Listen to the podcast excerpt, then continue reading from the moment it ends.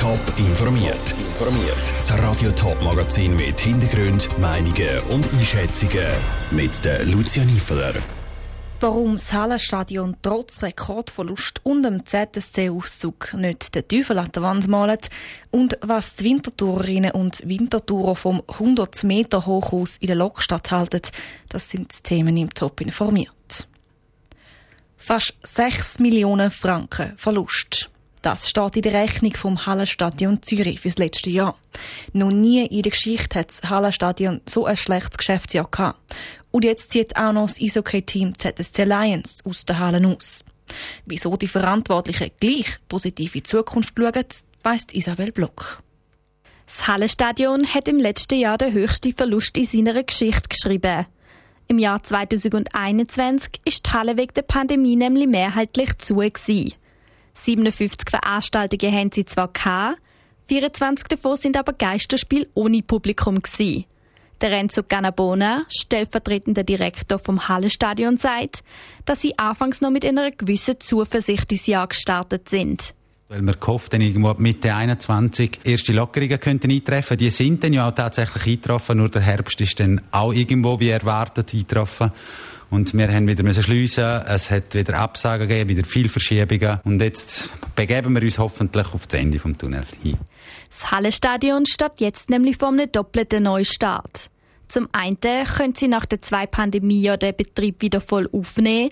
Zum anderen zieht nach 72 Jahren der Eishockeyverein ZSC Lions aus dem Hallenstadion aus. Verwaltungspräsident Balz Hösli ist traurig, sieht aber auch neue Chancen im Auszug. Wir haben das Motto «The Show must go on». Das Hallenstadion kommt durch das auch mehr Freiheiten über, weil natürlich die Spieltage wegfallen. Wir können mehr, grössere, länger dauernde Veranstaltungen nehmen. Und da gibt es ein ganz strategisches Konzept, das wir erarbeitet haben, das wir ab 2023 werden umsetzen Neben dem Auszug warten auch noch weitere Veränderungen aufs Hallenstadion. Um auf dem europäischen Arenamarkt weiter zu bestehen, sind für das Jahr 2022 ein paar Umbauprojekte geplant. Der Philipp Mushafen, Direktor vom Hallestadion, meint, dass Hallestadion nur so konkurrenzfähig bleiben kann und internationale Künstler weiter in der Halle werden auftreten. Wir werden den Boden in der Arena neu machen, den ganzen Künstler-Backstage-Bereich werden wir neu machen. Wir werden uns nachhaltig an die Fernwärme anschliessen, sicher ein wichtiger ökologischer Aspekt für so eine große Location.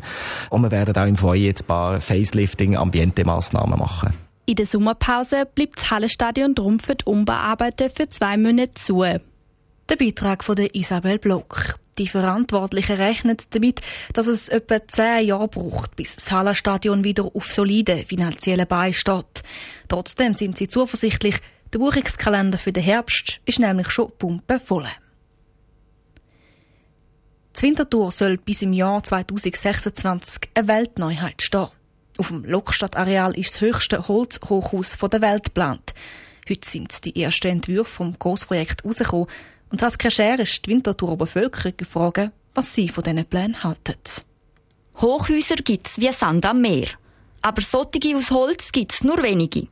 Das sogenannte The Rocket Hochhaus in Winterthurer Lokstadt soll schlussendlich gegen 100 Meter hoch werden und so das Stadtbild prägen.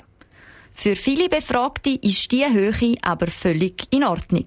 Man muss schon überlegen, wo man Hochhäuser herstellt. Entweder neben eins, das schon bestehend ist, oder einfach nicht irgendwo wahllos irgendwie herstellt. Lindy sollte ein bisschen die Höhe wachsen. Sieht nachher ein bisschen moderner aus. Nein, stört mich nicht. Und ich glaube, man muss auch in die Höhe bauen in der kleinen Schweiz. Ich habe eigentlich grundsätzlich nichts gegen Hochhäuser. Es muss einfach so ein bisschen reinpassen. Und ich denke, in das Quartier passt Das Dachgeschoss soll dann in Zukunft auch für die Bevölkerung zugänglich sein.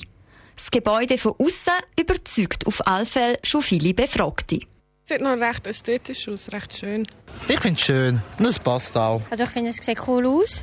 Und ich denke, man muss ja mit der Zeit gehen, wenn das anscheinend etwas Aktuelles ist, finde ich das gut, dass man das unterstützt und sicher auch neues Wissen durch kann generieren kann. Würde mir gefallen, sieht cool aus und auch recht teuer. Dass das Hochhaus aus Holz sein wird, hat viele Befragte überrascht. Aber die meisten finden das Material gut.